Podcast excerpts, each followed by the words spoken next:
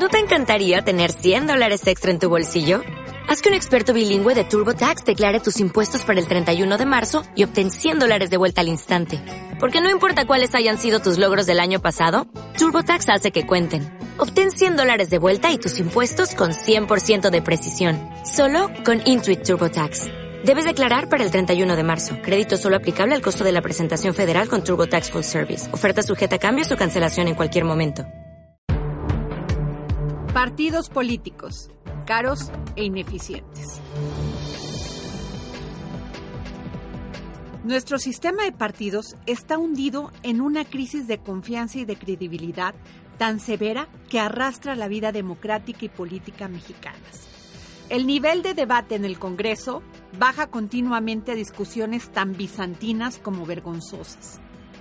Realmente no queda claro quiénes son de izquierda o de derecha, liberales o conservadores, porque las posturas oscilan a conveniencia, haciendo un lado la congruencia al punto de negar convicciones.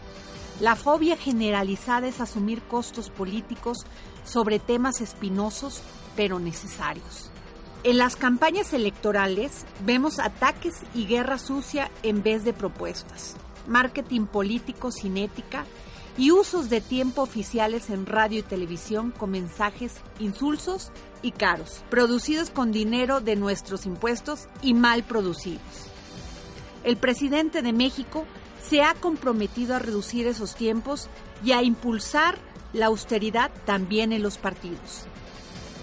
Si el presupuesto se aprueba como está planteado por la ley, los partidos políticos recibirían 5 mil 239 millones de pesos en 2020, o sea, 273 millones más que este año. Con todo ese dinero podríamos construir, por ejemplo, 40 escuelas para 3.000 estudiantes cada una. Imagínense todo lo que alcanzaría en equipamiento de clínicas, medicamentos u otras necesidades sociales prioritarias. La democracia cuesta, pero debe ser tan cara? ¿No deberíamos aspirar a mucho más con menos? Reducir el dinero a los partidos políticos está en las manos de ellos mismos, dado que se trata de reformar la ley que los regula. Hasta ahora, únicamente el mayoritario ha puesto el tema sobre la mesa. En las legislaturas pasadas hubo iniciativas como la del ex legislador independiente Pedro Kumamoto, que quedaron en la congeladora. Hay que cambiar para mejorar. Y no solo los partidos actuales. En el camino ha habido otros con existencias fugaces, pero que han resuelto ser negocios muy lucrativos.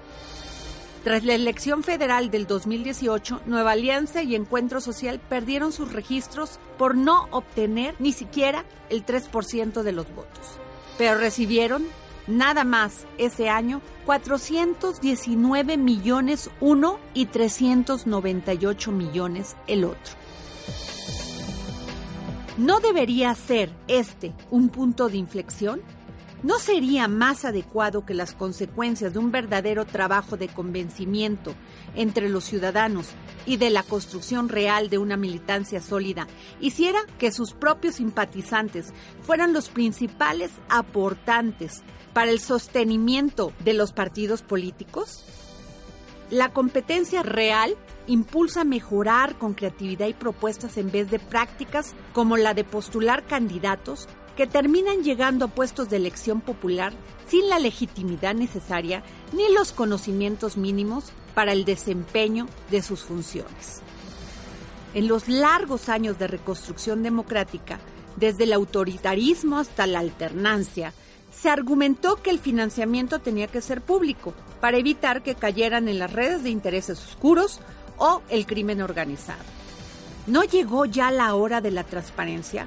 Reglas bien diseñadas y una fiscalización eficaz en vez de tener que mantenerlos prácticamente por completo?